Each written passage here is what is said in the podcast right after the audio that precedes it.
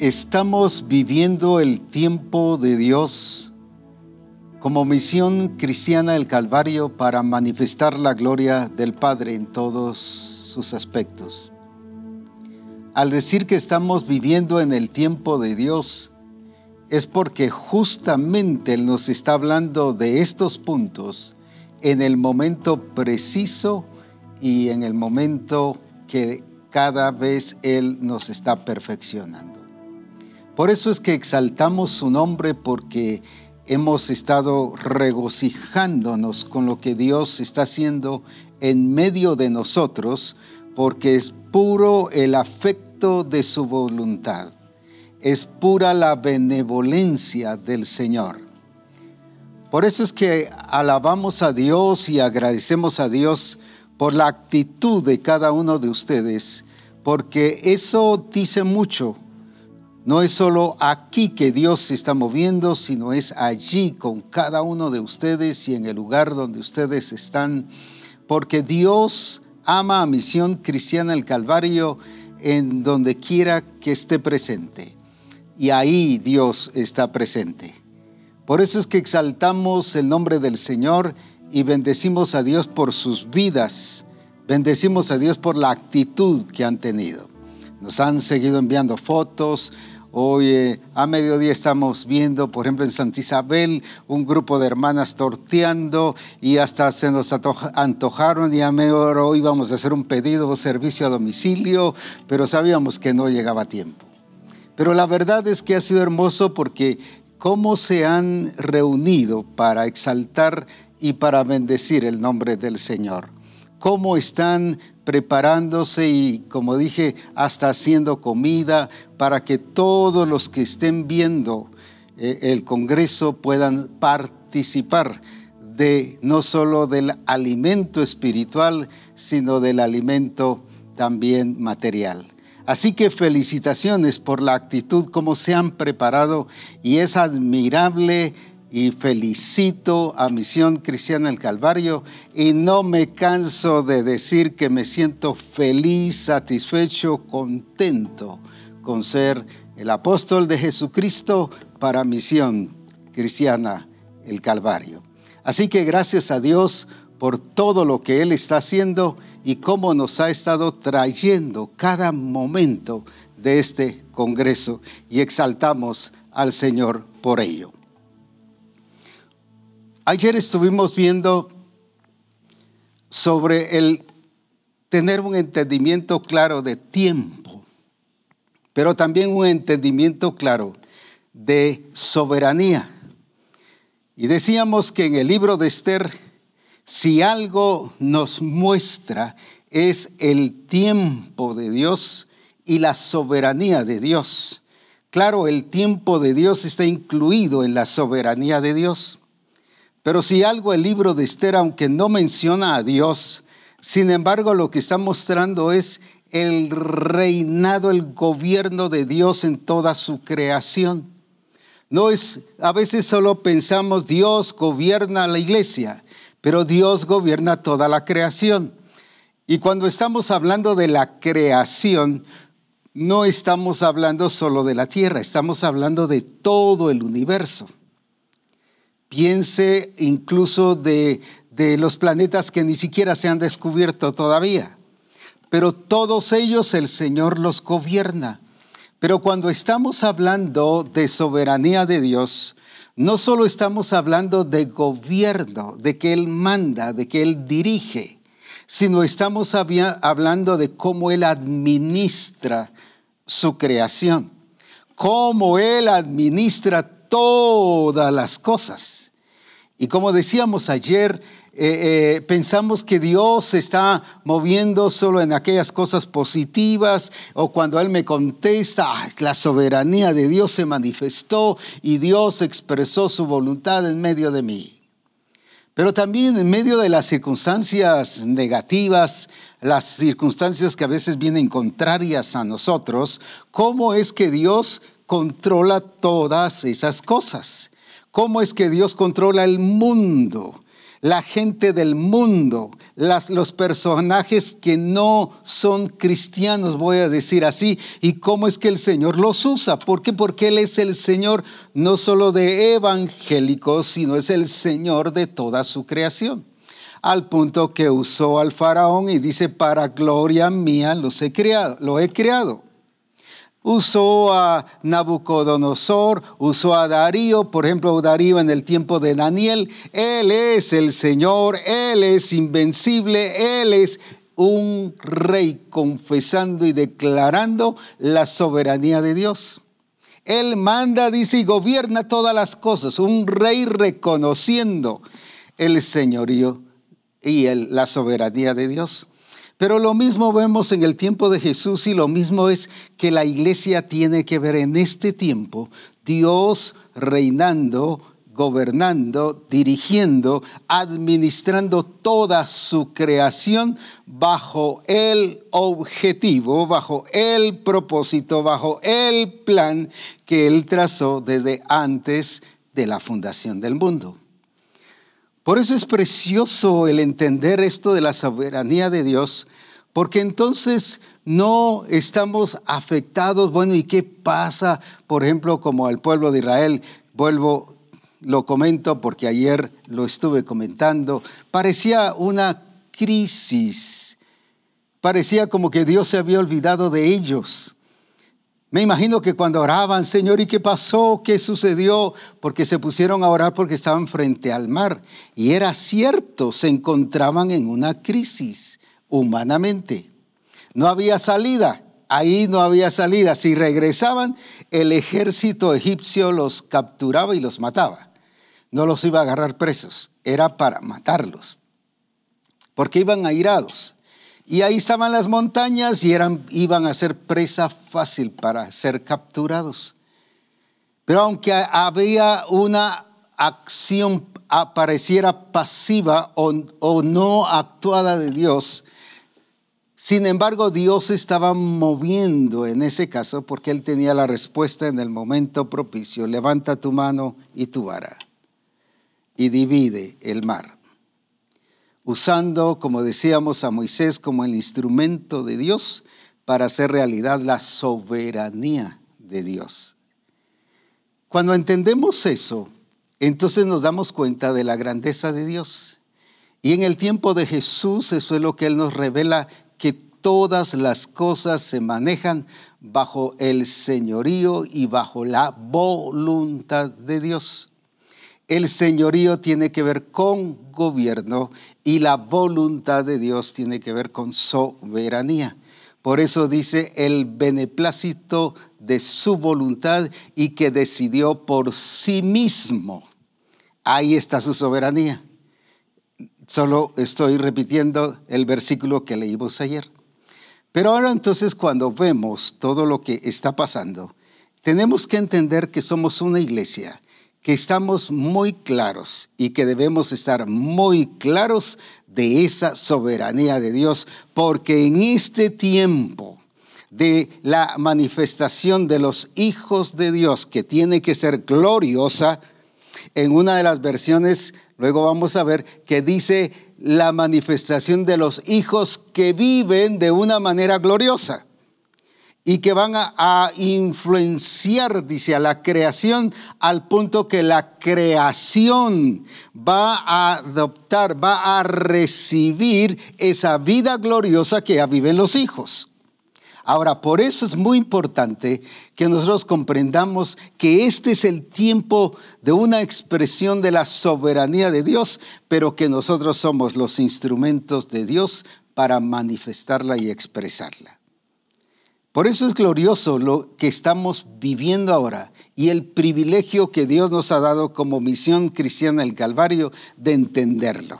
Si lo entienden así las demás congregaciones, gloria a Dios. Si no lo entienden, gloria a Dios, pero por lo menos esa es nuestra experiencia en el Señor Jesucristo y la obra del Espíritu Santo en medio de nosotros. Pero eso me hace sentir no solo amado por Dios, sino que ama a Dios a Misión Cristiana del Calvario y que la ha escogido para algo glorioso y tan precioso como es expresar no solo milagros, sanidades, sino la, ser la expresión de esa soberanía de Dios.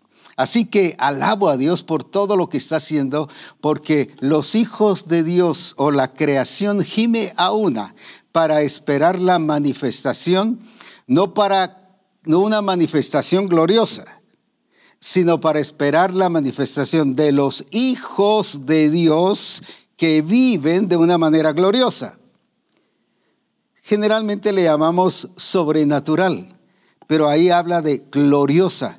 ¿Y qué es eso? Es la expresión de la soberanía de Dios y de su señorío en todas las cosas. Así que gloria a Dios por lo que el Señor ha hecho y nos ha escogido para la gloria de su nombre. Leamos entonces en Mateo capítulo 22, donde estamos eh, recordando ese versículo que nos hemos leído ya en varios congresos y que es muy importante. Y que Jesús dice en la message, eh, hablando en esta versión, Jesús dice, respondió. Jesús respondió, estás fuera de lugar por dos cosas o por dos razones. No conoces las escrituras y no sabes cómo trabaja Dios. No conoces las escrituras y no sabes cómo trabaja Dios. Una tercera vez. No conoces las escrituras y no sabes cómo trabaja Dios.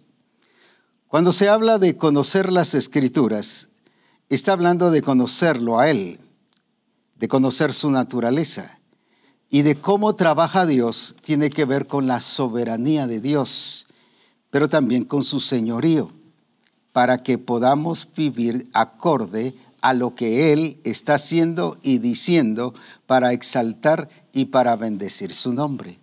Ahora, nosotros necesitamos esas dos cosas, conocer las escrituras, o sea, su plan, su objetivo, su propósito, porque las escrituras es la revelación de la voluntad del Padre.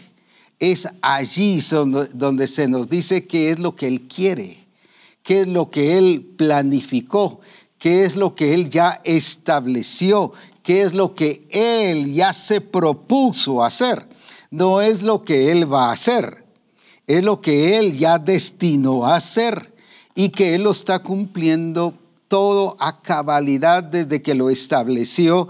Se ha ido cumpliendo en toda la historia de la iglesia. Eso no lo va a conocer ni en teología, ni en cualquier estudio o ciencia que se llama eh, historia de la iglesia. Eso no lo va a conocer en ningún libro teológico, pero sí en la palabra de Dios porque vemos a un Dios moverse, moverse en todas las cosas. Por eso que el rey Darío dijo, es un rey invencible y es un Dios que reina eternamente. ¡Uh, qué tremendo! Entonces, invencible, o sea, nadie lo ha podido vencer, ni nunca lo podrá vencer, ni nadie lo vencerá. Por eso es que la iglesia está precisamente bien establecida bien que eh, eh, fundamentada en aquel que nunca termina, que es el mismo ayer, hoy y por todos los siglos. Entonces cuando entendemos no solo lo que dice la escritura de Él, sino cuando entendemos su objetivo, su plan, su propósito, eso es algo muy importante porque nos queda a nosotros el escudrillar, como dice en la versión 60, las escrituras. No solo leerlas. Algunos de nosotros, las iglesias nos enseñaron a aprendernos capítulos de memoria o se nos manda eh, algunos documentos de cómo leer la Biblia en un año y, y leemos la escritura y nos gozamos por ello. No está mal, pero tampoco está del todo bien, porque la misma escritura dice escudriñad las escrituras. Por eso es que tenemos que tener un fundamento muy fuerte y muy claro de qué es lo que él, él quiere, pero también cómo trabaja Él, su forma, su procedimiento, su administración de las cosas. Y vemos a un Dios tan exacto, un Dios cumpliendo todo lo que planificó. Un Dios que a pesar de tanta cosa contraria, Él no depende si está todo bien o si todo está contrario. Lo pongo como ejemplo. Los profetas, valga la redundancia, pues profetizaron que Jesús iba a nacer. Y hasta dijeron dónde, en Belén de Judá. Pero viene entonces José y María y empiezan en Jerusalén a buscar en el momento en que ya eh, María iba a dar a luz. Y se vinieron buscando de lugar en lugar. Voy a adaptarlo a términos de hoy, de hotel en hotel o de mesón en mesón. Y todas las puertas estaban cerradas. Y en todo lugar dice que estaba ocupado. Yo no diría, pero ¿cómo mala planificación? si iba a venir el Hijo de Dios, el Rey, el Rey de Reyes iba a nacer, ¿por qué no se preparó todo el ambiente? Cuando todo cerrado, todo cerrado, iban a donde fueran, cerrado. Pero entonces ahí fue donde decidieron ir a Belén de Judá. Ahora, lo que quiero decir con esto, explicar, es cómo Dios permitió cerrar todo y que todo estuviese ocupado pero era para que se cumpliera lo que él había dicho. Y cualquiera hubiera dicho mala planificación, no preparó, ¿cómo es eso que el rey de reyes dónde va a nacer? ¿Cómo es eso que no tiene ni siquiera dónde nacer? ¿Cómo es eso que nadie lo está esperando? Ni siquiera el pueblo de Israel está eh, eh, noticiando ahorita sobre la venida del rey de reyes, el nacimiento. No, nadie. Entonces uno dijera, no sucedió porque no le creyeron. Porque Dios no depende si le creen o no le creen. Él sigue siendo Dios y Él mostró allí que aunque las cosas fueran positivas o negativas, Él siempre cumpliría su plan y cumpliría su propósito. Y cabal, en el día establecido, nace el Rey de Reyes y Señor de Señores y nace en Belén de Judá. A pesar de las diferentes oposiciones, a pesar de la incredulidad, a pesar que nadie lo esperaba aparentemente, porque José y María, pues sí, María más que todo sabía que ya pronto nacería, pero todos los demás no. Y solo uno por allá que, que había recibido una revelación que él vería al, al Salvador. Ahora, lo que quiero mostrar con esto es que a veces decimos, pero si Dios dijo que va a pasar todo, pero miren el ambiente, todo está negativo, todo está diferente, contrario a lo que Él dijo que va a pasar. Déjeme decirle, Dios nos demuestra allí que Él no depende de las circunstancias como estén. Él sigue siendo el Señor. Él sigue siendo soberano y Él va a cumplir su palabra.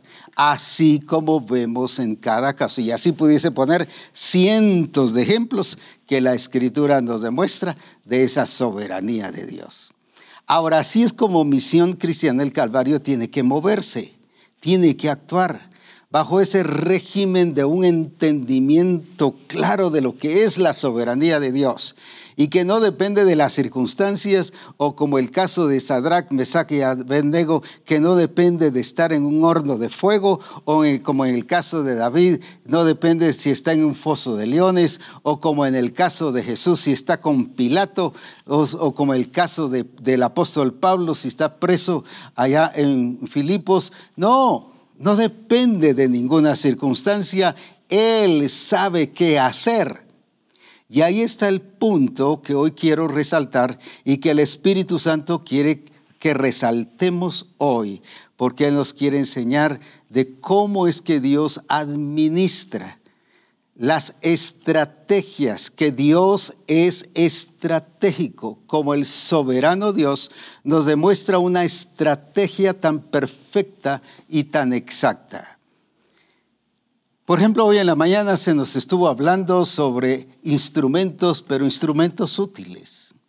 Luego se nos estuvo hablando sobre la importancia del de, el discipulado, pero un discipulado formativo, un discipulado que nos lleve plenamente a ser maduros, a responder y a actuar de acuerdo a lo que el Señor eh, nos ha permitido ser y experimentar en Él. Como se decía, no había ningún grupo de comunión familiar en ninguno de los que se mencionaron en una de las conferencias, no podían estar en culto. Incluso después platicábamos, por ejemplo, Daniel, Sadrach, Mesach y Abednego pasaron más de 40 años sin tener ni siquiera una reunión en un templo. ¿Por qué? Porque dice que los llevaron jóvenes. Y Daniel habla de que estuvo en cuatro periodos de reyes. Entonces, ¿cuántos años pasaron? Pero ¿cómo se sostuvieron? porque aprendieron desde el principio.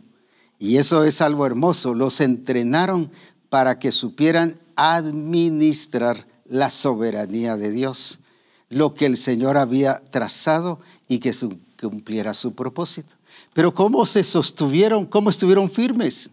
Si hay hermanos que dejan de ir al templo ocho días por causa de su trabajo, por causa de alguna enfermedad, y ya después cuando regresan a veces medio llevan fe o a veces ya hasta la fe perdieron o después ya ni quieren ir al templo. ¿Cuántas cosas pasan así? Falta de firmeza. Pero ¿por qué resultaban tan marcados que ninguna circunstancia los podía eh, confundir ni los hacía eh, rebajar su fe o, o tomar una actitud incorrecta, sino que se mantuvieran firmes? Precisamente por ese discipulado que los llevaba a ser formados acorde a la naturaleza de Dios. Pero luego se nos habló de que el Espíritu Santo nos lleva para edificar y que toda la iglesia es responsable de edificar el cuerpo de Cristo, de actuar como obreros de Él. Y todo obrero su función es edificar, es trabajar, no es ser espectador. No es solo ver qué pasa, sino es ser parte de esa soberanía de Dios.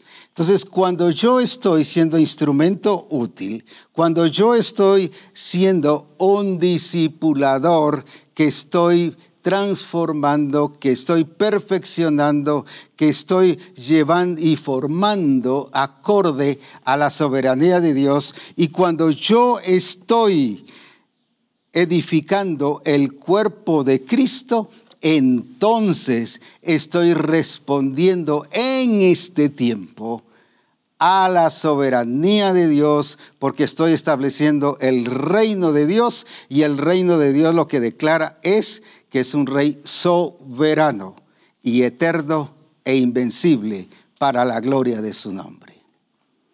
Entonces, todo lo que el Señor nos ha venido hablando hoy, es precisamente para mostrarnos cómo revelar en este tiempo su gloria y su poder. ¿Cómo es que vamos a manifestar? Ya vimos siendo instrumentos útiles, eh, eh, eh, haciendo un discipulado que, forme, que, que, establezca gente bien firme y sólida, pero también que toda la iglesia se convierta en un obrero que edifique. Pero para eso necesitamos ser como el Señor. Dios es estratega en cada cosa. Y si algo como, como soberano no es solo que nos revele su plan, sino nos ha revelado su estrategia. Vuelvo otra vez al caso conocido. ¿Por qué permitió que el pueblo de Israel fuese llevado a un tiempo muy crítico humanamente? a un tiempo muy difícil donde no había salida. Pero él ya tenía, no se sacó algo de la manga. No fue algo que ahí mismo improvisó, no fue algo que ahí mismo se le ocurrió o que reunió, a, allá hizo una asamblea de ángeles y serafines y querubines y les dijo, miren, díganme qué hacemos en este momento porque mi pueblo se va a morir. No, no hubo necesidad de eso, él ya sabía qué hacer. Él tenía la respuesta. ¿Por qué? Porque ya estaba trazado, ya estaba planificado. Lo único que él estaba haciendo era administrando su plan. Y eso se llama ser estratega. Alguien que no solo tiene un plan, sino que sabe manejar su plan cabalmente como expliqué del nacimiento de Jesús, estorbos, impedimentos, falta de fe, eh, las religiones todas eh, arruinadas y todo descompuesto, el mundo religioso, el mundo político, el mundo social, todo mundo, voy a decir así, casi hecho un desastre. Parecía como que, que el ambiente no estaba preparado, sin embargo viene el Señor y para la gloria de su nombre y el versículo tan precioso que dice, mientras que el pecado creció, la gracia sobresalió. ¿Para qué? Para mostrar superioridad de la gracia en relación al pecado. ¿Por qué el Señor permitió entonces que toda la gente se siguiera perdiendo? No digo que Él dejó o Él hizo que la gente se perdiera, pero sí lo permitió porque el diablo no puede hacer nada mientras no le permita el Señor. ¿Recuerdan el caso de Job? Ah, mira, él, él está firme porque tú lo tienes protegido. Pero si lo sueltas ahí vas a ver que él va, te va a dejar. Viene el Señor le permite. Y le dice eso sí, no toques su alma, no toques su vida. Y el diablo respetó eso. Está sometido al Señor. Entonces hay cosas que el Señor permite, pero ¿para qué? Para mostrar la superioridad de lo que Él tiene y de lo que Él está haciendo en medio de su pueblo. Con razón aquí se llevó a todo el ejército egipcio que estaba siguiendo al pueblo de Israel. Y sin tirar ni siquiera una lanza, una espada, y sin que nadie del pueblo de Israel muriera. A todos se los llevó ahí, a todos los permitió que se ahogaran, mostrando su superioridad.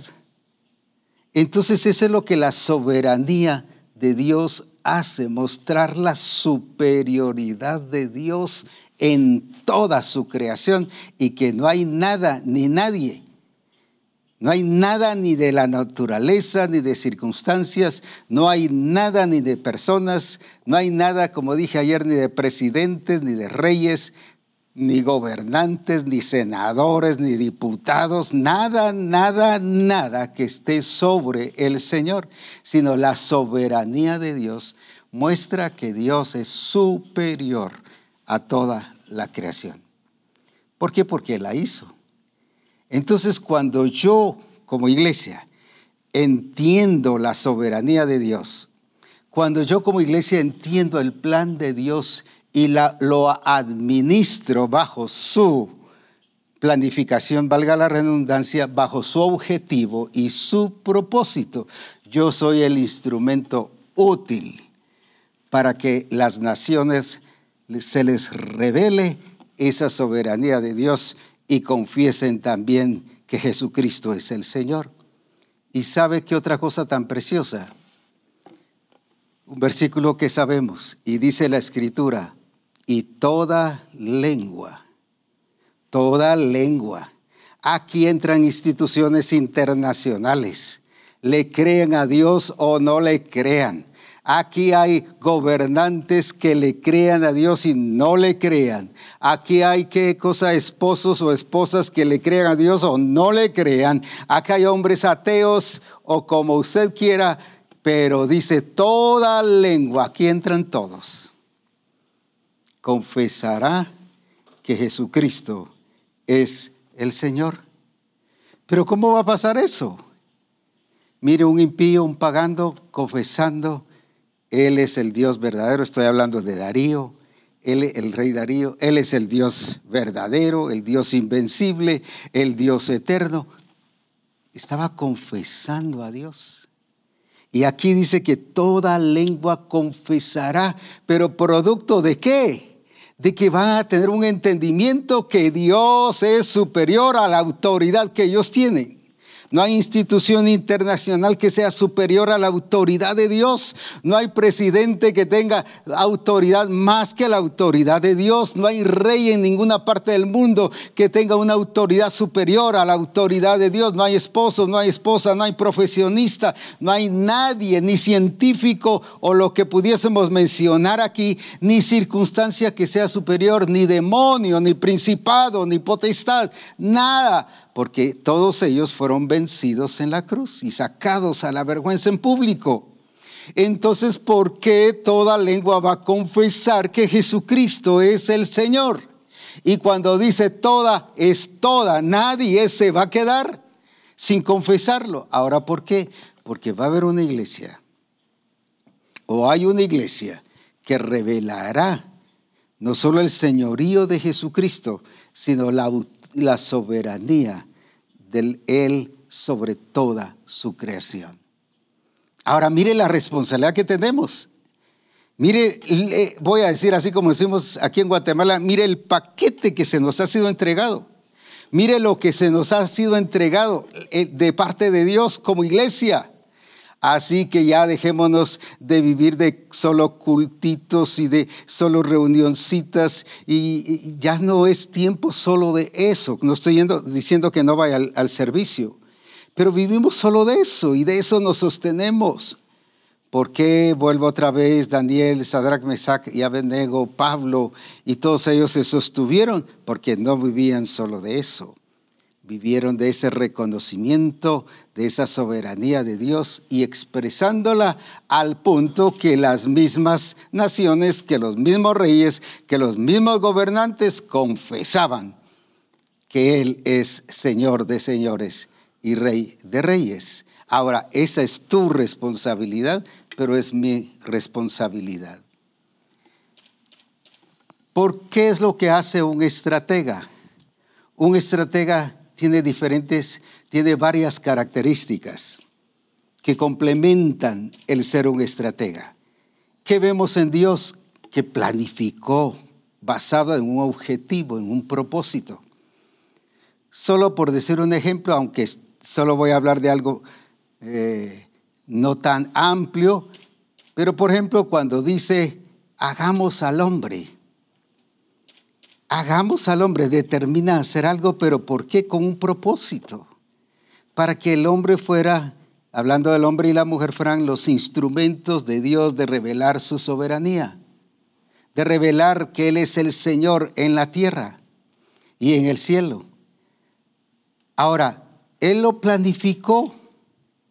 Y un estratega, especialmente cuando hablamos de estrategas, generalmente pensamos en guerras. Uh, estrategia de guerra, cómo eh, vencer al enemigo, cómo atacar, cómo hacer esto, qué hacer el otro, o, estrategas de empresa, estrategas de, de ventas, qué estrategias vamos a utilizar de mercadotecnia, qué estrategias vamos a utilizar de tal y tal profesión. No, no estamos hablando de eso.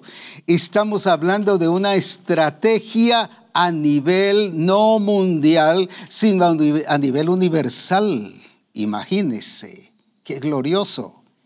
Todas esas son locales y, que hay una guerra en tal parte que y todo el mundo de ese, del ejército contrario empieza qué estrategia utilizar y el otro estrategia para defenderse. Y la iglesia está así, ¿Qué estrategia hacer para hacer guerra espiritual? Aquí no es una estrategia para hacer guerra espiritual, sino para manifestar la soberanía de Dios, que incluye colocar a los principados y a potestades y toda autoridad bajo la planta de nuestros pies. Ahora, entonces, lo que quiero mostrar, misión cristiana el Calvario, y espero dejar claro esta verdad lo que quiero mostrar no es sencillo, ni es poco, ni pobre, ni escaso lo que el Señor ha puesto en nuestras manos.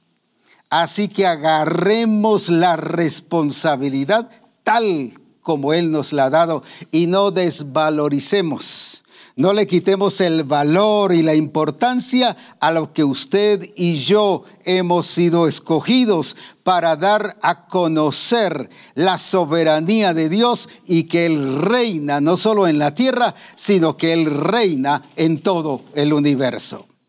Es por ello que necesitamos comprender todo lo que el Espíritu Santo nos está diciendo durante este Congreso. ¿Por qué? Porque necesitamos entenderlo y agarrar el paquete completo y vivirlo para hacer la demostración la vivencia, la revelación de ese, no solo como dije, del señorío de Jesucristo, que es autoridad, sino de esa soberanía de cómo administra el Señor todas las cosas. Pero ahora, ¿por qué es tan importante entender todo eso?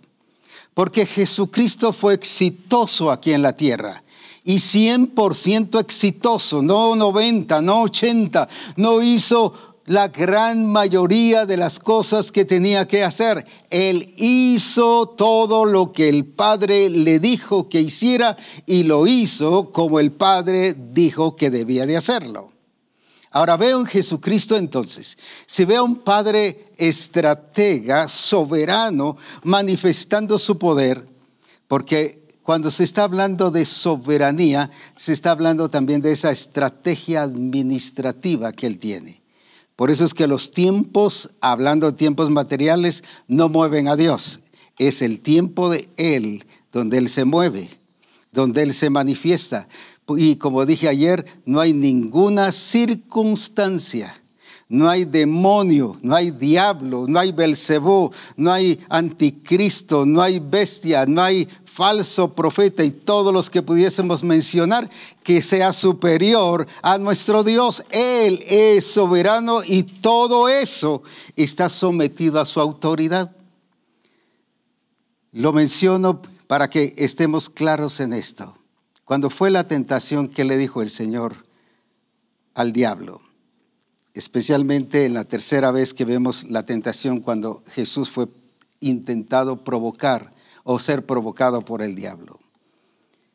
Al Señor que le dijo, no le dijo a Dios adorarás, sino al Señor tú.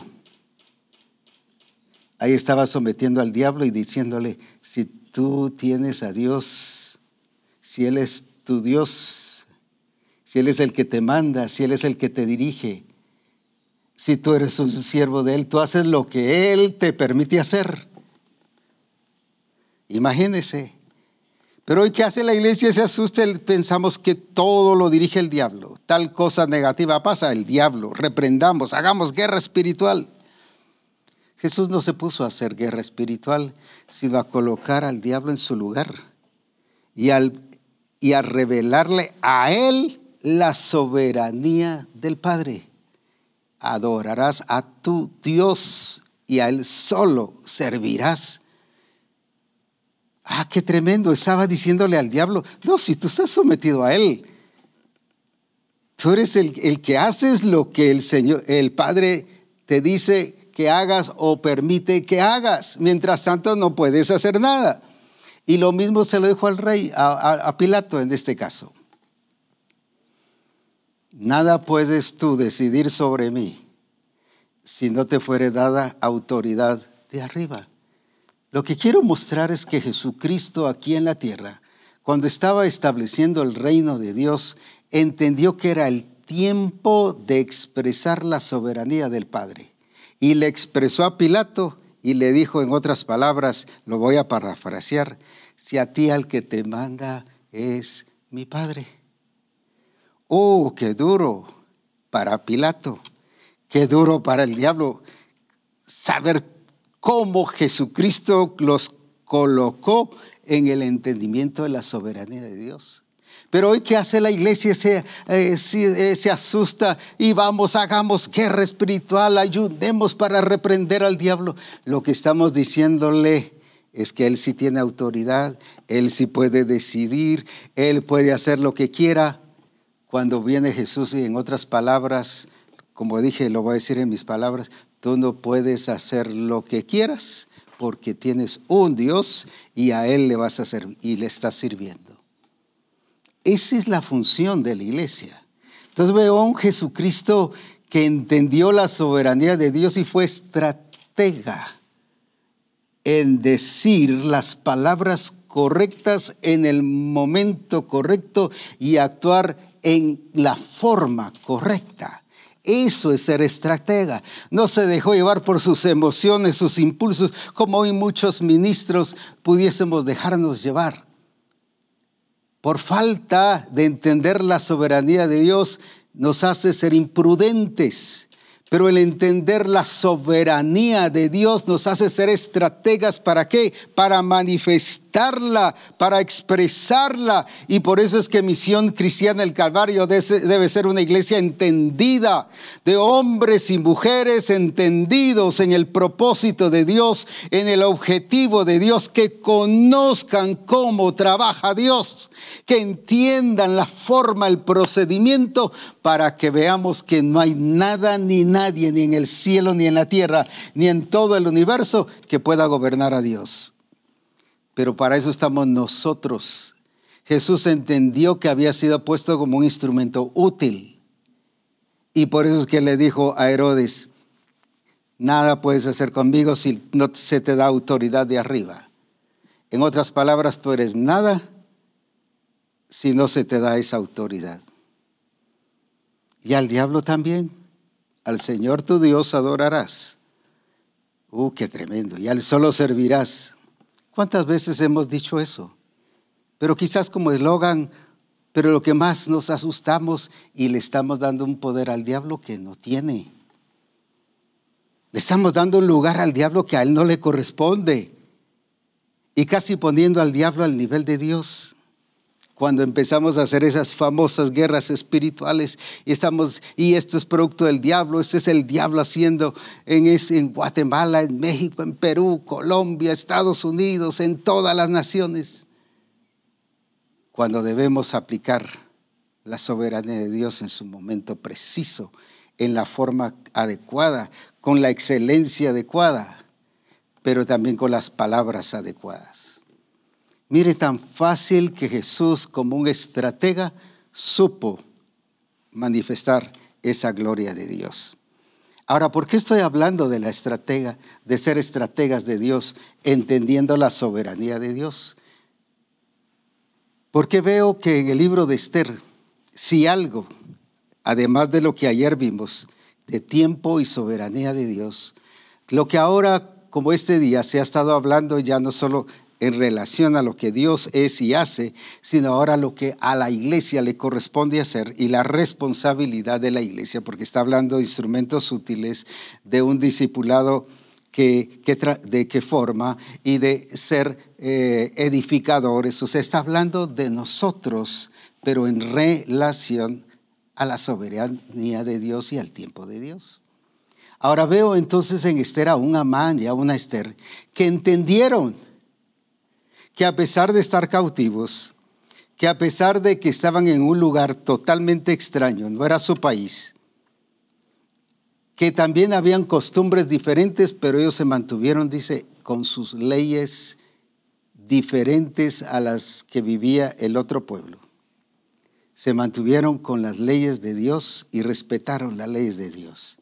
Y vuelve a surgir la pregunta, ¿Qué hicieron para que esta gente permaneciera en un pueblo extraño, en un pueblo conflictivo, donde los tenían cautivos, en un tiempo donde no les permitían, voy a decir así, libertad de culto? Sin embargo, se mantuvieron creyendo en Dios. Esa clase de discipulado formativo, esa clase de que reconocieron que tanto Mardoqueo y Esther eran instrumentos útiles, pero también reconocieron que eran llamados para edificar, para construir y proteger a su pueblo de todas aquellas trampas que Amán había trazado y tramado para destruir al pueblo. Esa clase de estrategia es la que el Señor quiere que nosotros, cada uno de nosotros seamos gente estratega en el propósito y en el plan de Dios. Entonces, cuando yo entiendo que soy parte de, no solo me siento comprometido con lo que Él es, con su naturaleza, sino entiendo que debo conocer su plan. Por eso es que dice, hay dos cosas que ustedes por las cuales están fuera. Una porque no conocen las escrituras y las otra, la otra porque no conocen cómo trabaja Dios. Entonces una de, de las cosas que Misión Cristiana el Calvario tiene que hacer es conocer el plan. Si algo Mardoqueo al principio, mire cómo fue de estratega. Claro, porque a él también lo educaron, lo formaron bajo ese mismo nivel de calidad de vida. Él primero formó a Esther bajo un estilo de vida adecuado, sin saber al principio cuál era el futuro. Pero él la estaba preparando para vivir el futuro, pero ella en la libertad como persona en su libertad, no de, para que sus emociones, sus sentimientos no influenciaran en la vida, sino que fuera una persona madura. Pero eso sirvió después para lo que el Señor tenía planificado. Pero luego entendieron cuando fue llevada, porque no fue que Esther se haya inscrito o Mardoqueo haya inscrito a Esther en un concurso como hoy pudiésemos hablar de Miss Universo. Fue llevada como las demás jóvenes. Ahí empezaron a entender el plan de Dios. Y empezaron a entender el plan de Dios. Fíjese qué importante, no hicieron su propio plan. Bueno, ya que te llevaron, mira, tienes que hacer esto y mira, es así como vas a llegar a ser reina. No, empezaron a trabajar en lo que entendían cómo trabaja Dios. Y empezaron a, reconocer las diferentes autoridades. Por ejemplo, que fue puesta bajo la supervisión y el trabajo y el cuidado de Gai. Tampoco dijo Esther, bueno, ahora estoy, eh, me está cuidando de Gai, así que Mardoqueo ya no tiene nada que ver conmigo. Eso es lo importante de reconocer las diferentes funciones, las diferentes personas que me van no solo a alimentar, sino a edificar, y por eso puso cinco ministerios apóstol, profeta, evangelista, pastor y maestro, para la perfección de los santos, para capacitarlos y como dice en la versión Message, para hacerlos plenamente maduros y que todos actúen rítmicamente en el objetivo de Dios. Ahora, qué precioso entonces el plan que Dios tiene. Pero veo a un Esther y a un Mardoqueo, a una Esther y a un Mardoqueo que se sintieron es instrumentos, gente que era llamada a formar y a construir el plan y el objetivo de Dios trazado. Gente que ahora entendió que era llamado a edificar y a cuidar y a proteger y a salvar al pueblo. ¿Qué es lo que usted ha entendido que es? Ah, pero a predicar, ah, pero a disipular. Gloria a Dios por eso, pero eso es una cosa muy mínima. Si hablamos del cuerpo, y aunque usted se asusta ahora cómo lo voy a comparar, es tan solo como la uña del pie chiquito. No es nada a la responsabilidad que tenemos en nuestras manos.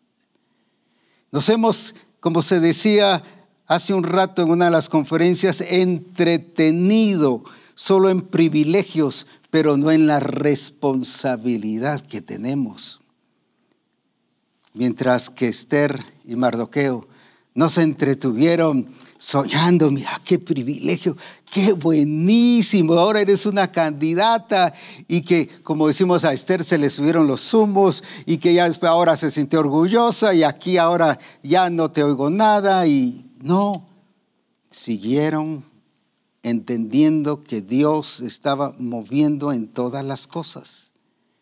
¿Por qué? Porque era gente que conocía a Dios, se les había enseñado a conocer y a respetar a Dios. Uno de los principios básicos. Antes de cantar coritos les enseñaban a respetar a Dios. Antes de que les enseñaran un versículo de la Escritura, les enseñaban a reconocer la soberanía de Dios. Mire qué diferente a lo que hoy se hace. Antes de que les enseñaran a danzar, les enseñaban a reconocer que Jehová es Dios, como dice el Salmo 100 y versículo 3. Reconocer que Jehová es Dios, que Él es la autoridad, que es el soberano, que es el invencible, que es el eterno, que es el todopoderoso. Esas eran las primeras cosas que les enseñaban. No les enseñaban a danzar y a hacer movimiento, no les enseñaban quién es Dios y su naturaleza. Con razón, gente firme.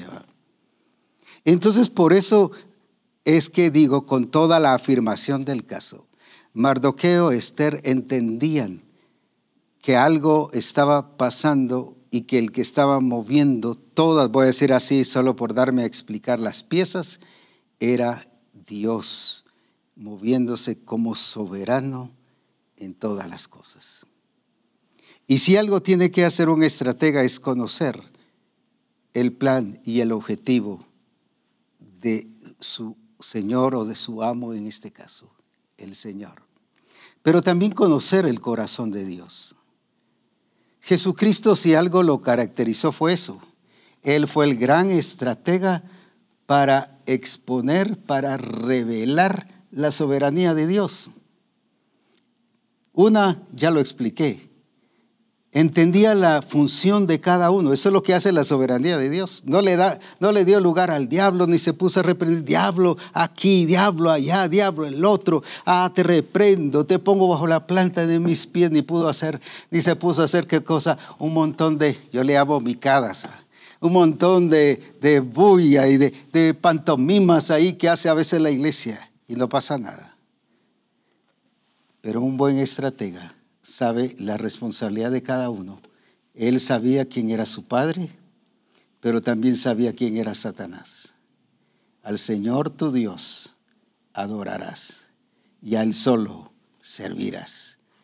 Cuando nosotros conozcamos el corazón del Padre, su objetivo, su trabajo, vamos a entender el lugar del Padre y a reconocerle como el único Dios verdadero, como el inmutable pero también vamos a reconocer el lugar del diablo.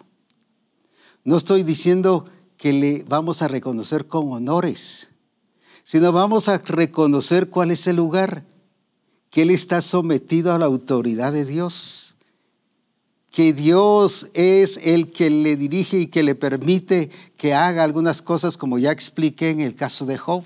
No le tocó hasta que Dios le permitió tocar a Job. Está sometido. Entonces no es que la iglesia esté viendo a diablo por todos lados. Pasa una mosca, el diablo pasó ahí. Que hubo un temblor, ah, el diablo está haciendo temblar. Que hubo este, vemos al diablo en todo. Es porque no hemos conocido cómo trabaja Dios y no nos estamos moviendo bajo un entendimiento de soberanía de Dios. Pero Jesucristo, por entender la soberanía de su Padre, entendía el lugar y entendía el lugar del Padre, pero también entendía el lugar de, Satanás y colocaba al diablo en el lugar correcto. Y por eso siempre fue victorioso. Si era un rey, colocaba al rey en ese lugar correcto. Nadie te puede dar autoridad sobre mí si no te fuere dado de arriba. Así de fácil. Sin estar haciendo zapateos o, o un montón de pantomimas por ahí, no.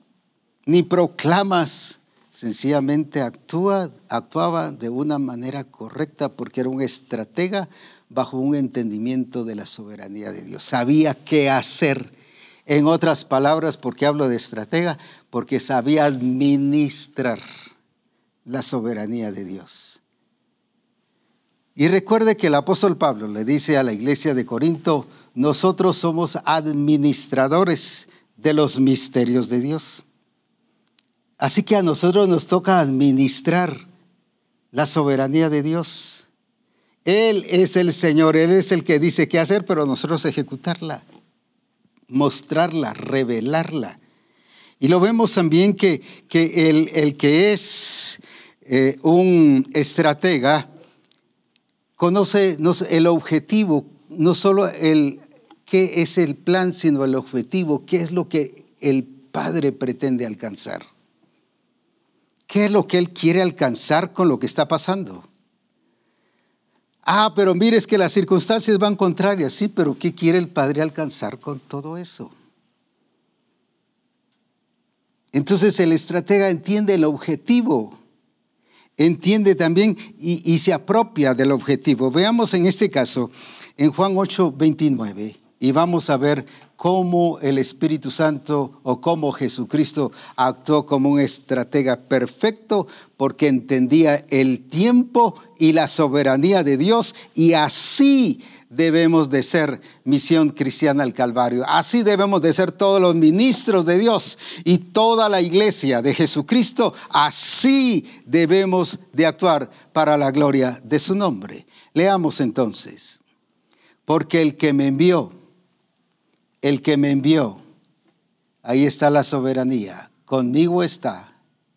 No me ha dejado solo el Padre. Ahora aquí está el punto. Porque yo hago siempre lo que le agrada, una vez más, especialmente la última parte. Porque yo hago siempre lo que le agrada. Ahora, ¿por qué hacía lo que le agrada? Porque conocía su plan. ¿Cuántas veces llegan pastores o matrimonios o, personas pidiéndome eh, que les ministre? Y le digo, bueno, pero ¿y, qué, qué, sabes qué hacer? Pues por eso vengo a que usted me diga qué hacer, porque no sé qué hacer. Mientras Jesucristo sí sabía qué hacer, porque conocía al Padre. Por eso era que él hacía lo que le agradaba al Padre, no lo que le agradaba a él. Yo hago siempre lo que a Él le agrada. ¿Pero por qué? Porque lo conocía. Hubieron cosas que el Padre no les dijo, pero como Él por su comunión, por su cercanía y por su permanencia en Él y que Él estaba, el Padre estaba con Jesucristo, así como se nos explicaba ayer, de que yo veo hacer al Padre, yo oigo y hago lo que el Padre me dice, no lo que me dijo allá en el cielo ni lo que me va a decir después, sino he vivido un presente continuo de relación y de comunión. Ahora, ahí es donde se conoce, se conoce el corazón del Padre. ¿Por qué la iglesia? ¿Por qué nosotros no sabemos qué hacer? ¿Por qué en un momento de conflicto matrimonial o de la empresa o financiero? ¿O por qué a nivel de profesión no sabemos qué hacer? ¿O por qué como pastores no sabemos qué hacer? ¿O por qué dentro de la congregación no sabemos qué hacer? Porque no le hemos conocido a Él, por lo tanto no conocemos qué es lo que Él tiene planificado hacer. Ahora Jesucristo dice, porque yo hago lo que a Él le agrada. ¿Qué significa eso? Que no solo su sentir era hacer la voluntad del Padre, sino porque Él conocía la voluntad del Padre. Aunque no se lo dijera, ya lo conocía. Es como aquellas esposas que le conocen los gustos al esposo y le dice, te hice la sopita que te gusta. O te hice que el plato de comida que te gusta. O te compré la camisa que te gusta. Pero si yo no te dije nada, sí, pero sé que te gusta. Ah, pues ya. Ya después imagínense qué pasa. Ahora, entonces, lo que quiero decir es que esa comunión y esa cercanía y ese entendimiento de lo que es Él, hablando ahora del Señor, nos hace ver y conocer qué es lo que al Padre le gusta y cuál es su plan. Y la Escritura nos revela su plan. La palabra de Dios nos revela su plan. Entonces Jesús nunca dijo, es que yo no sé nada qué voy a hacer, Padre. Y se puso a orar, no oraba, Padre, revélame qué hacer, como es la mayoría de nuestras oraciones. No, él sabía qué hacer porque conocía al Padre, como se nos decía ayer.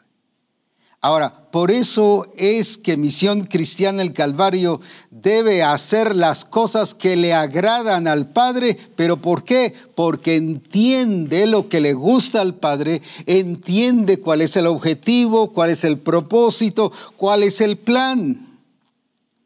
Y un estratega es lo que hace.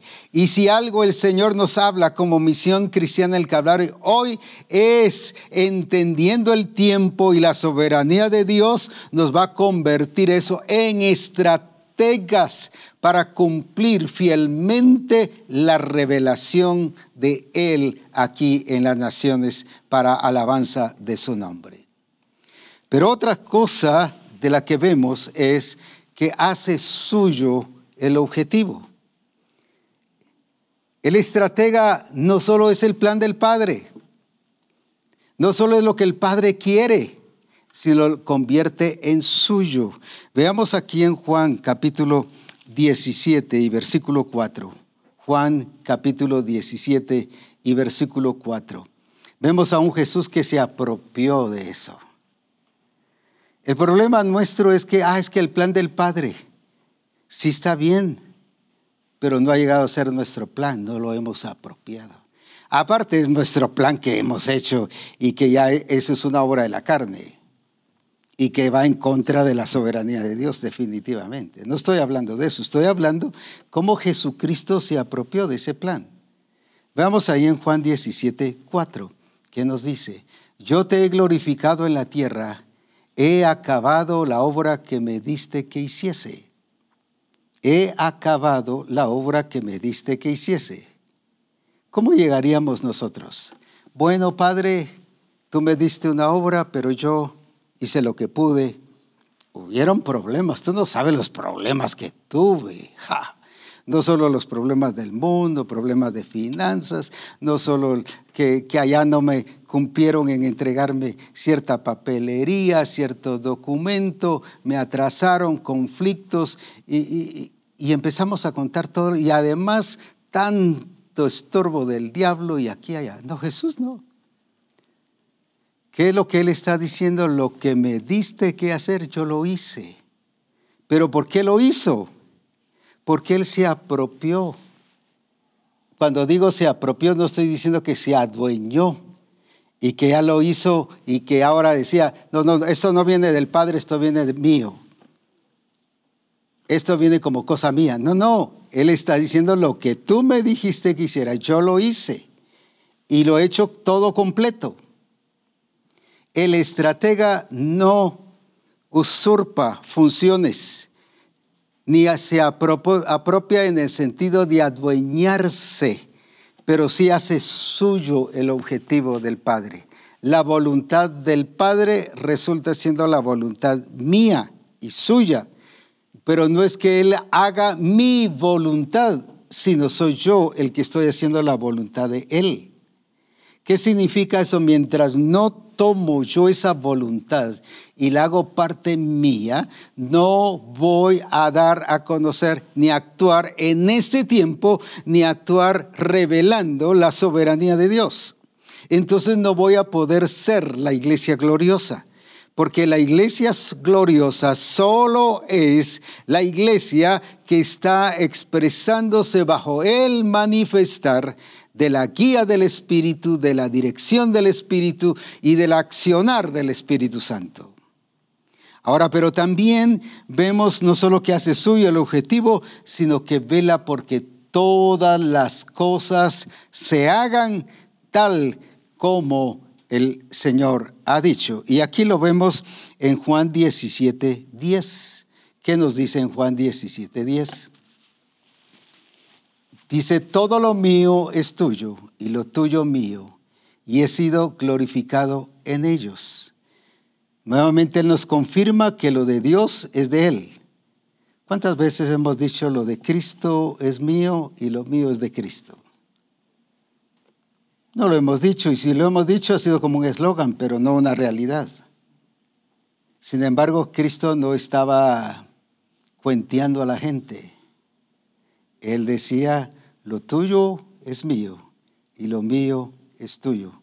Así que tu plan, tu objetivo, lo he hecho mío, no porque se apropiara y, como dije ya, y, y se independizara del Padre, sino porque Él está declarando esa grandeza y esa gloria del Señor. Pero nos sigue confirmando aquí en el 17.6, en el versículo 6 también. ¿Y qué nos dice allí hablando de todo eso? Ahora viene, ¿qué responsabilidad tenía Jesucristo? Él no solo dijo, bueno, Padre, mantengamos ahí el versículo, por favor. El Padre es soberano, así que Él va a hacer lo que Él quiera. Él entendió que tenía una responsabilidad. He, o sea, eso era algo que Él estaba haciendo. He manifestado tu nombre a los hombres que del mundo me diste tuyos serán, y me los diste, y han, ¿qué cosa? Guardado tu palabra. He manifestado tu nombre, será la responsabilidad de Él, pero también la responsabilidad de Él, de los que eran del Padre, no es que no son míos, por eso que el Padre los cuide. tuyos eran y me los diste, no los independizó del Padre, han guardado tu palabra. O sea, Él cuidó y veló qué cosa? Que las acciones y decisiones encajaran y apuntaran al desarrollo del plan del Señor. Que todas las cosas apuntaran hacia eso. ¿Y qué veló? Que guardaran. Que guardaran todo lo que me dijiste. La pregunta es hoy, como se nos ha estado haciendo preguntas toda la mañana, ¿cuántas cosas que les hemos revelado a los hermanos y que les hemos dicho, pero principiando con nosotros como ministros de Dios? ¿Cuántas veces, cuántas veces hemos visto si están haciendo como el Señor dice? O lo que el Señor dijo. Jesucristo dice, sí, he aquí yo hice esto, yo hice lo que tú me dijiste, mi responsabilidad de manifestar tu nombre. Y recuerde, volvemos a lo mismo. No les enseñó a cantar coritos, no les enseñó a, a leer los escritos, les enseñó y les manifestó su nombre. ¿Y su nombre qué es? Verdadero, santo, invencible, príncipe de paz Señor de señores, Rey de reyes. Uh, todo eso. Yo les hice manifestar tu nombre, tu naturaleza. Mire qué discipulado tan, tan tremendo entonces. Con razón permanecieron firmes. Aunque tuvieron persecución, lo que iban no era sintiéndose víctimas ni dando un mensaje de víctimas, sino dice que iban por todos lados predicando a Jesucristo. Ahora yo les he manifestado tu nombre porque tuyos eran. Nunca pensó de que eran de Él, aunque los cuidó como que fuesen de Él. Pero los cuidó mejor porque entendían que era del Padre. Así que la gente que está bajo tu responsabilidad no es tuya, ni es mía la gente de Misión Cristiana el Calvario no es mía, es de Jesucristo, es del Padre. Y por lo tanto los cuido, los amo y mi responsabilidad es perfeccionarlos y formarlos de acuerdo al propósito y al plan del Señor. Pero no porque sean míos, no son mi pertenencia. Jesús dijo, tuyos eran y me los diste pero que ahora ellos, ellos han hecho conforme lo que tú has dicho. Cuidó, veló, supervisó. No como algunos me dicen, pero es que yo ya hice, yo ya les dije, y mire lo del Congreso, yo se los transmito, y ya les di a conocer. La pregunta es si ha visto, tanto si usted, su familia, como ministro, pero la iglesia toda está haciendo lo que el Señor dice. Jesucristo como un gran estratega no solo dio a conocer lo que había que hacer, sino veló que todas las acciones de su grupo, de este discipulado, hicieran como el, el Padre les había dicho que debiesen hacer. Por eso el Señor nos está llamando y corrigiendo sobre todo esto, porque es el tiempo de la iglesia gloriosa pero no puede ser el tiempo de una iglesia gloriosa, desordenada o con vacíos o con deficiencias, sino es de hacer cosas de acuerdo a que apuntan, apunten al desarrollo del plan, no de mi plan, no del plan de misión cristiana el Calvario, sino el plan del Señor. Ahora, como hemos dicho que ha hecho misión cristiana el Calvario, y no es primera vez que lo digo porque estoy hablando sobre esto, sino es el plan del Señor y el plan del Señor ha sido nuestro plan y por lo tanto es nuestro. Por eso es que el apóstol Pablo le dice a Timoteo, has seguido mi propósito. No era el propósito del apóstol Pablo, estoy hablando como origen sino está hablando ahora que él había recibido y tomado y hecho el propósito del Padre, el propósito eterno, lo había hecho su propósito, pero ahora le estaba enseñando a Timoteo a que él también no solo sintiera, sino viviera el propósito del Padre, que es la actitud mía como apóstol de Jesucristo para Misión Cristiana del Calvario, pero como asistencia apostólica también, que todo el propósito del Padre sea nuestro propósito y sea nuestro plan para que juntos mantengamos esa unidad, que lo que el Padre quiere, nosotros seamos los ejecutores de su plan. Cuando dice, he aquí yo les he enseñado, He aquí yo he visto, lo estoy parafraseando, que están haciendo las cosas que yo les he dicho, que tú has dicho que se deben hacer. ¿Cómo vemos a un Jesucristo aquí? No vemos a un Jesucristo de lejos accionando como un espectador o solo como un predicador. Vemos que Él se sintió protagonista, parte de, he manifestado tu nombre a ellos. He manifestado tu nombre a ellos. He manifestado tu nombre a ellos. Se sintió parte de, se sintió protagonista, se sintió que Él era el llamado a llevarlos a ellos a esa expresión a un nivel de perfección y de excelencia en la soberanía del Padre. ¿Cómo te sientes tú? ¿Solo como alguien que ha sido nombrado de pastor ahí en ese lugar? ¿O como alguien que eres un protagonista? Por eso es que no importa dónde tú estés, y ahora no solo estoy hablando a los ministros, sino a toda la iglesia. Él quiere que aprendamos a ser estrategas. Por ejemplo, viene el Señor y alguien de la congregación viene y dice, este año voy a ir a la universidad y me voy a inscribir. Y el Señor permite que entres a la universidad. Pero tú lo ves como tu plan. Pero si ves cómo el Señor está abriendo puertas y cómo el Señor permite que vayas a la universidad, es porque Él está siendo estratega en colocarte en la universidad para que ahí expreses y reveles la voluntad de Dios y la soberanía de Dios. Para que no te metas al sistema, sino para que actúes como un hijo de Dios revelando la naturaleza del Padre. Pero ¿cuántos cuando van a la universidad se meten al sistema y resultan siendo ateos y después nada quieren? El sistema los absorbe, les influencia cuando Dios los ha puesto ahí como estrategas para que influencien a los demás. Lo mismo si Dios lleva a alguien aquí a otro país, independientemente cuál sea o a otro pueblo o a otra ciudad del mismo país. ¿Qué pasa? Nos metemos al sistema y como ya salimos de nuestra congregación, ahí qué bonito, cómo trabajábamos, hacíamos, poníamos y hacíamos como el Señor quería, pero ya aquí nos sentimos y bajamos la guardia. Pero si ahí seguimos siendo iglesia. Sí, pero es que aquí no están haciendo como allá se está haciendo.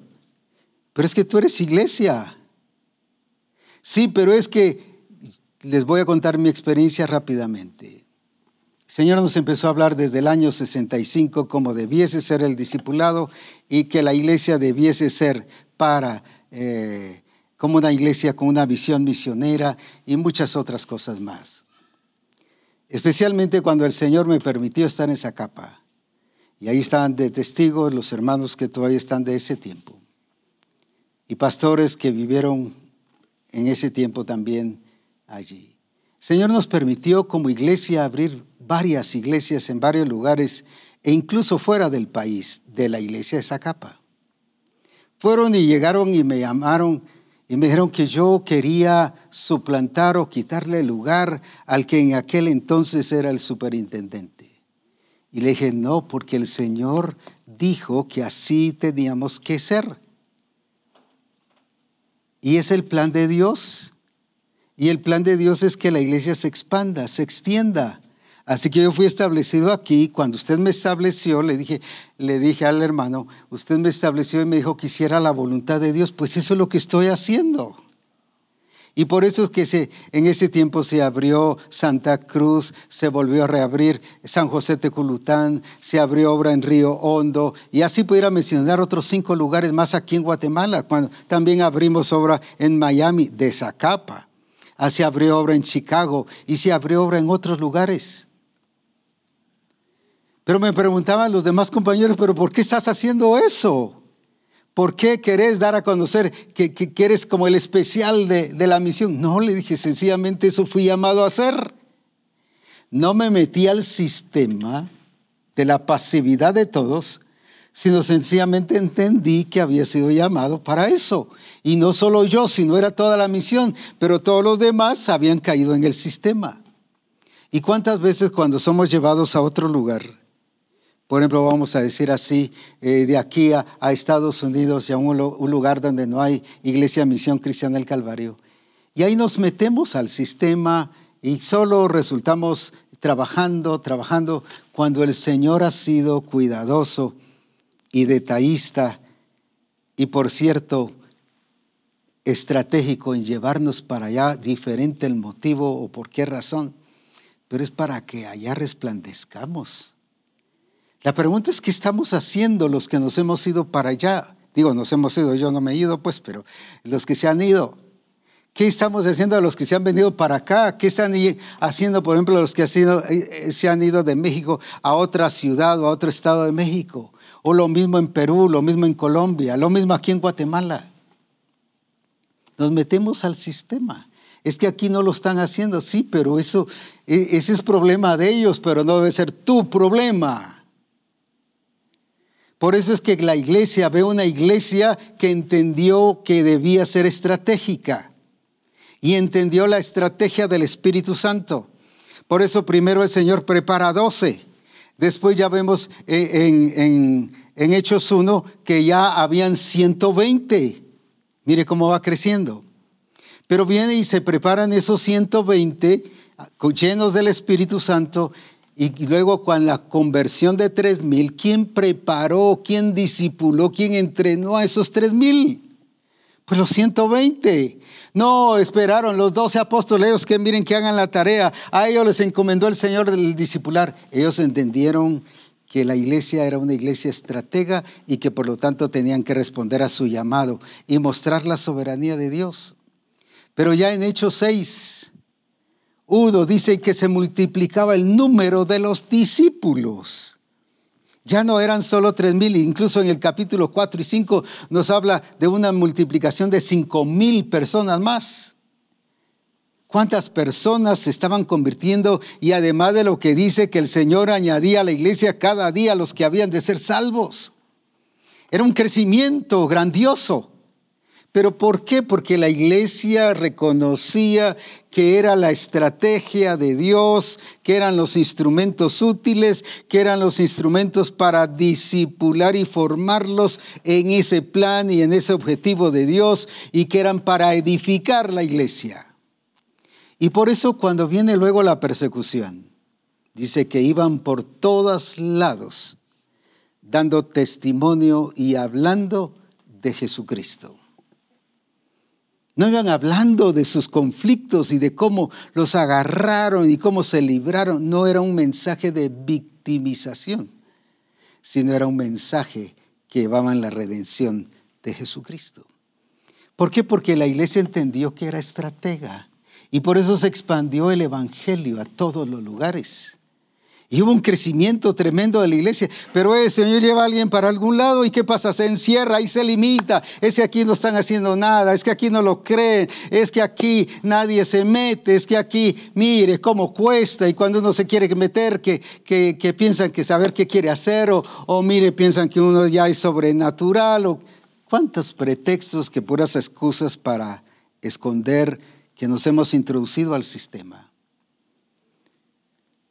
Doy gloria a Dios por algunas iglesias y creo que hay más, pero no puedo mencionar todas las cantidades de iglesias. Pero me llama mucho el ejemplo de la iglesia del Juleque, del Petén y de la iglesia de Pashkamán. Entiendo que alguna de esas iglesias, la gente se fue para Estados Unidos. De las dos iglesias se fueron para Estados Unidos y las dos tienen grupos de comunión familiar allá que se reúnen y que se reúnen también con la iglesia tanto del Juleque como Copachcamán. O sea, no se aislaron, no se metieron al sistema ya, siguieron y han seguido firmes. Pero ya una de esas iglesias tiene tres grupos allá. ¿Qué pasó? No se acomodaron. Aquí estamos para trabajar y trabajadores tremendos. Y están trabajando duramente, pero no se han desconectado de su iglesia. O sea, no sintieron que por irse allá ya eran otra cosa y no, no les llamó la atención, ni se distrajeron, ni se enfocaron en otra cosa si no han seguido, pero han seguido estableciendo el reino de Dios. Y así pudiese mencionar otras iglesias. Pero no dice cómo es que estas congregaciones han entendido que la gente que se va para allá no es para estancarse ni para meterse en el sistema de pasividad y de ver si allá están haciendo o no están haciendo, si lo están haciendo, gloria a Dios, si no lo están haciendo, pues hombre, ¿qué hacer? No meterse al sistema. ¿Qué fue lo que encontramos en la iglesia? No solo en Jesucristo, no solo en Pablo, ni en todos los demás que he mencionado, sino la iglesia. No había iglesia en este lugar, pues aquí había que predicar. Y por eso Felipe llega a Samaria, por eso dice que por todos los alrededores estuvieron predicando todos aquellos que iban escapados de la persecución, iban predicando en cada parte. Cuando usted ve al final del libro de los Hechos, una gran cantidad de lugares donde se habían establecido congregaciones. ¿Pero por qué? Porque la iglesia entendió que para manifestar la soberanía de Dios y manifestar el nombre de Dios, como hizo Jesucristo a los apóstoles, tenían que ser estrategas. Y el Espíritu Santo es estratega. Les hizo qué cosa? Testigos en Jerusalén Judea, Samaria. Y eso nos hablaba que Felipe viene y se salta para Samaria, pero viene el Señor y lo regresa a Judea, después a Soto, para que se cumpliera lo que dijo, porque el Espíritu Santo es estratega. No solo presenté el caso de Mardoqueo, de Esther, el caso de Jesucristo, sino el caso de la iglesia, pero ahora es el tiempo de Misión Cristiana del Calvario que sea estratega. Ya es tiempo que no nos metamos al sistema, no solo del mundo, sino al sistema religioso de la iglesia. Incluso al sistema de cualquier iglesia, Misión Cristiana del Calvario, que no esté de lleno en la visión. Y como ahí no está de lleno, pues yo me voy a meter y me acomodo y tampoco yo resulto no metido de lleno en la visión. No, si para eso estoy ahí, para revelar la gloria de Jesucristo. Entonces, ¿para qué me trasladó el Señor? Ah, es que no fue enviado por la misión, pero sí fue enviado por Dios. Y eso fue lo que esta gente entendió, que iban por todas lados anunciando el Evangelio de Jesucristo.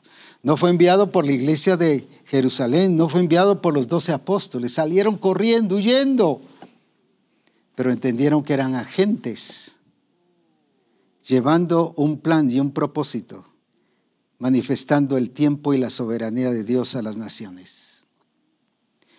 Misión cristiana el Calvario es el tiempo que tomemos y retomemos nuestra responsabilidad y que hagamos como el Señor quiere que vivamos de esa manera. Jesucristo fue estratega en todas las cosas. Mire cómo ya cómo colocó al diablo, mire cómo trabajó, mire cómo disipuló, mire cómo sanó enfermos. Se nos decía hoy temprano de cómo fue que no oró por todos, sino en el estanque, oró por, por, un paralítico. Nosotros, como he dicho en otras ocasiones, hubiésemos hecho una campaña de sanidad divina. No, él era estratégico pero no un estratega bajo su plan, sino era un estratega bajo la soberanía de Dios.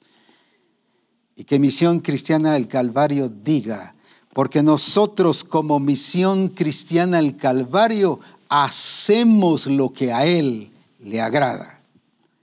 Así que es el tiempo de revelar y de actuar, no con imprudencias, no con asuntos emocionales, sino estratégicamente, o sea, administrando correctamente el plan y el objetivo de Dios.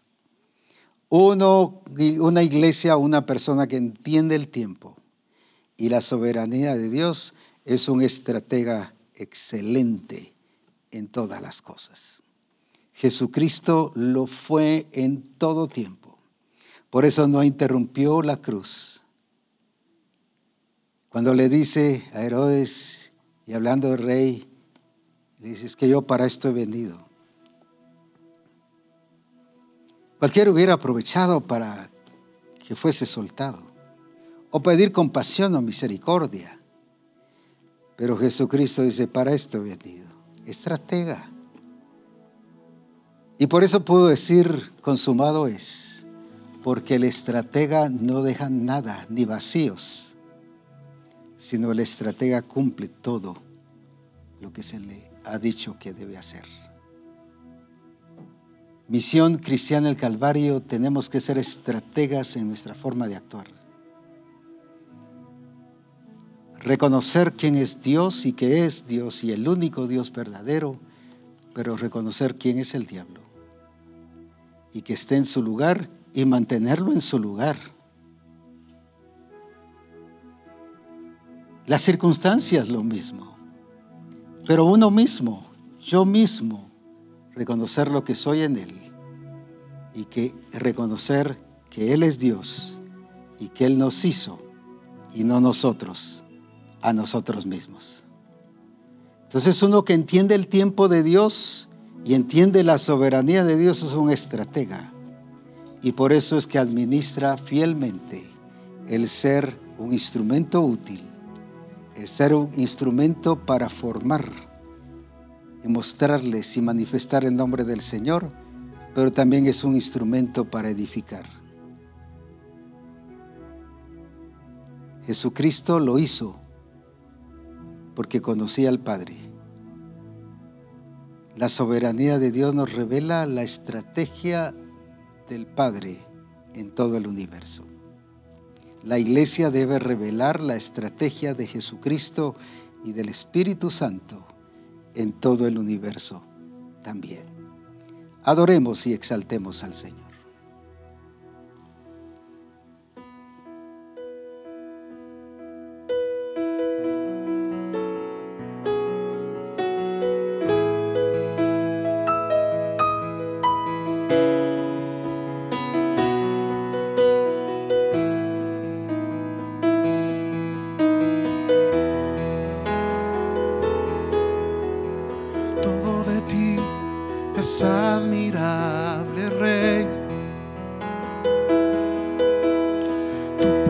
canción me cautiva, Señor.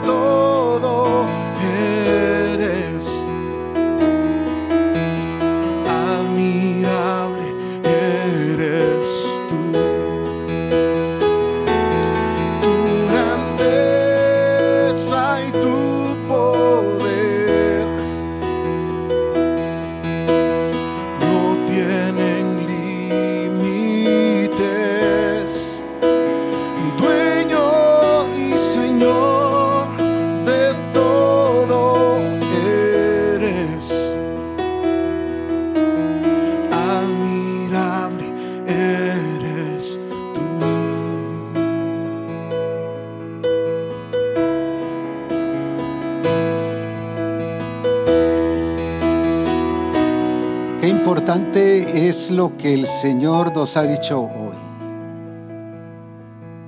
Y quiero que leamos Juan 17, 4 en la message. Y es lo que debemos de decir como misión. No es que ya nos hayamos ido al cielo, pero el sentido de lo que el Señor dijo. Te glorifiqué en la tierra completando hasta el último detalle lo que me asignaste. Lo voy a volver a leer y si no se guste, léalo conmigo mejor, no se gusta. No se quiere, léalo. Te glorifiqué en la tierra, completando hasta el último detalle de lo que me asignaste. Un estratega que entiende el tiempo y la soberanía de Dios cumple hasta el último detalle. No deja pasar nada.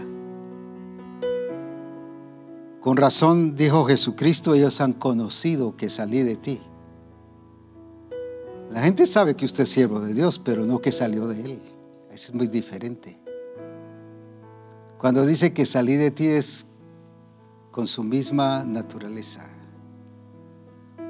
con su misma expresión, su mismo objetivo, su mismo propósito. Ah, es que yo soy siervo de Dios, sí está bien, eso lo sabe la iglesia.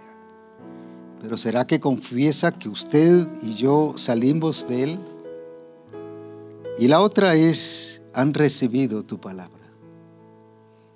No que lo felicitaron por el mensaje del domingo, por el último mensaje que dio. Qué buen mensaje, pastor ah, recibieron la palabra. No, no es eso. Cuando dice recibieron la palabra es que la vivieron. Pero volvamos a leer ese último versículo que leímos, porque está muy claro cómo entonces Misión Cristiana del Calvario va a glorificar a Cristo. No es allá en el cielo, es aquí en la tierra. Es aquí en la tierra te glorifiqué en la tierra, completando como lo glorificó, no cantando coritos. No es predicando chulo o bonito como se dice, sino completando hasta el último detalle lo que me asignaste. Dejémoslo ahí todavía no por asistir a un grupo de comunión familiar, como han dicho los demás, no es que digamos que no hay que hacerlo, sino pensamos que eso es lo máximo. No es porque toco, porque estoy en un grupo de adoración, sino porque completé hasta el último detalle lo que me asignaste. Una vez más, todos juntos leamos esto y luego glorificaremos al Señor. Ahora sí cantando, pero seguiremos completando hasta el último detalle lo que Él nos ha asignado. Te glorifiqué en la tierra, completando hasta el último detalle lo que me asignaste. Exaltemos su nombre.